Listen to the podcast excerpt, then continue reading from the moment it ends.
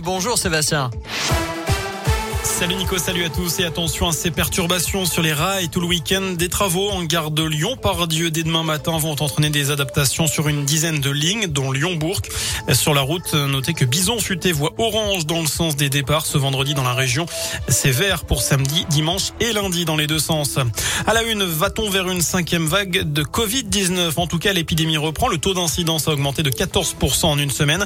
44 départements sont au-dessus du seuil épidémique, dont le Rhône et l'Ain, avec respectivement 54 et 55 cas pour 100 000 habitants.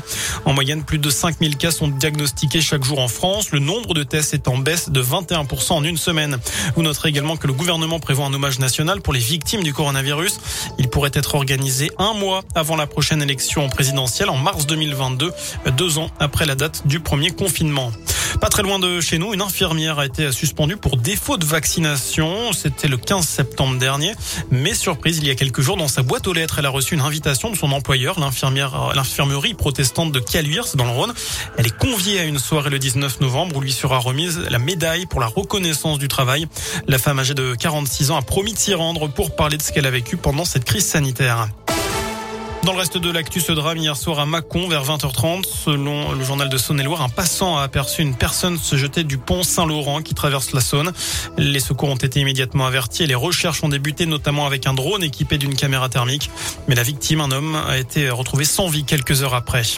On s'en aperçoit tous les jours en faisant ses courses ou le plein de la voiture. L'inflation continue d'accélérer en France.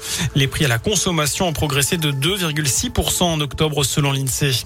En Bourgogne, une fillette de 4 ans a tiré par accident sur son frère de 18 mois. Elle jouait avec une arme chargée hier près de Saulieu, c'est en Côte d'Or. Le petit frère n'a pas été grièvement blessé. Un rappel, dans ce scoop info, ce week-end on change d'heure, on gagne une heure, c'est-à-dire qu'à 3 heures, il sera 2 heures dimanche. Il faudra donc penser à reculer sa montre et vous le savez également, beaucoup vont fêter Halloween. Alors est-ce que ce sera votre cas?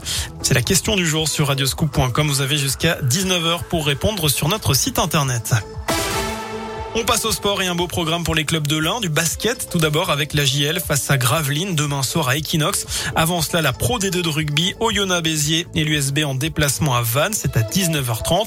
Et pour être complet en foot, le FBBP joue à Saint-Chamond demain à l'occasion du sixième tour de la Coupe de France, c'est à 18h. Enfin, on en sait plus sur le gagnant des 220 millions d'euros à l'euro million, ou plutôt la grande gagnante, puisqu'il s'agit d'une jeune habitante de Tahiti en Polynésie française.